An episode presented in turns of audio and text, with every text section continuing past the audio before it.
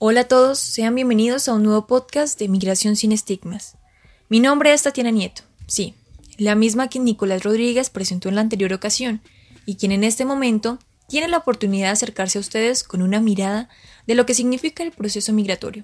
Así que sin más preámbulo, bienvenidos al podcast Los Migrantes.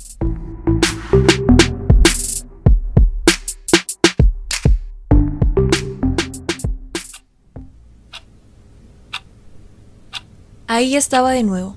Era la una de la mañana, creo. Me puse a mirar un poco de noticias, quizás para hartarme, quizás para sentirme feliz, y entre esas me di cuenta que en estos tiempos de cuarentena, una de las cosas que más nos han convivido, y quizás una de las que más extraño, es viajar.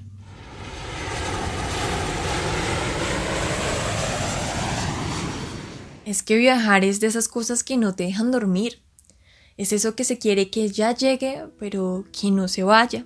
Es garantizar que ese sueño que tanto anhelábamos por fin se cumplirá.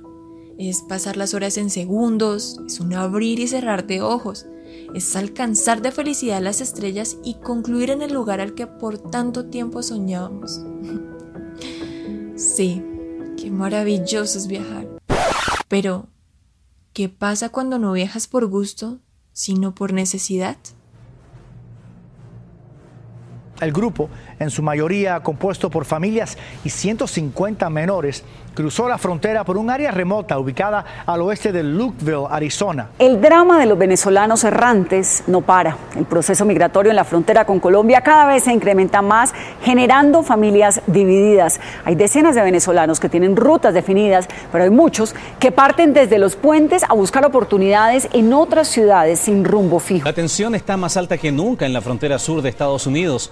México deportará a 500 de los migrantes que intentaron cruzar a su vecino país de forma ilegal. Familias enteras, padres con hijos, menores solos, todos se unen en la frontera para cruzar en grupo. En la frontera hay decenas de colombianos que vivieron por años en el vecino país y que hoy retornan. Cuando las circunstancias te impulsan, cuando la crisis te expulsa a gritos del lugar al que con tanto esfuerzo construiste, cuando tu presidente te dice, lárgate de aquí o quédate pero no esperes de mí ni la más mínima ayuda.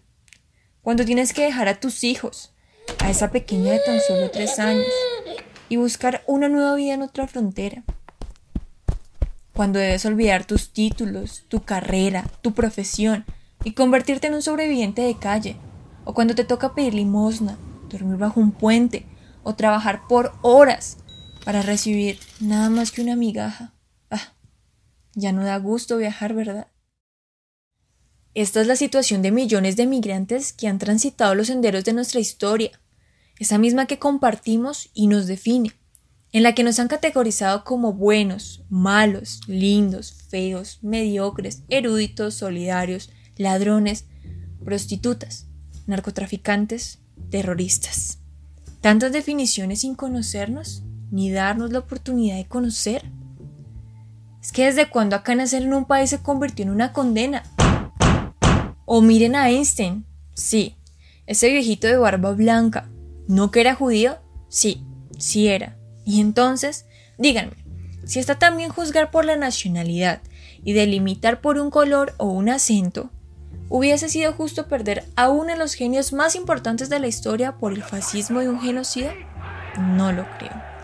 Al igual que no fue justo perder a cientos, miles, millones de judíos, de palestinos, de sirios, de japoneses, de africanos, de soldados, de niños, de ancianos, de personas que una bandera les pagó el tiquete en el tren de la muerte y se los llevó cumpliendo la sed de victoria de unos pocos. Desde entonces, y tras las continuas problemáticas que nos llevan a sentir la necesidad de vivir al otro lado, hemos migrado.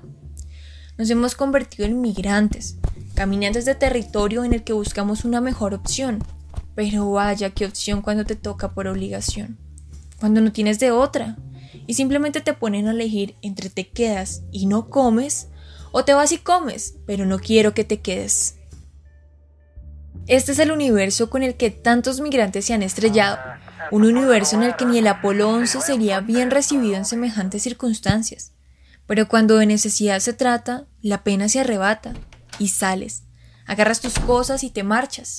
Empiezas un nuevo sendero, esperando una mano amiga y un techo que te abrigue. Y entonces recuerdas que tal vez en algún momento pensaste que era un sueño, un simple sueño, pero siempre fue la realidad, esa misma realidad en la cual te burlabas e indiferenciabas, pero al vivirla desearías devolver todos los prejuicios que lanzaste, porque ahora comprendes que aunque nunca fue un juego, ahora sí está en juego eso que tanto llamas vida.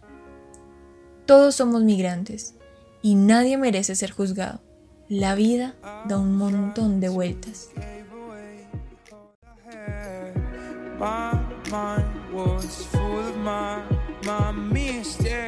Gracias por llegar hasta acá y haber disfrutado del podcast Los Migrantes. Recuerden que pueden encontrarnos en nuestras redes sociales, en Facebook como Migración Sin Estigmas y en Instagram como arroba Migración Sin Estigmas. Nos vemos en una próxima ocasión. Hasta pronto.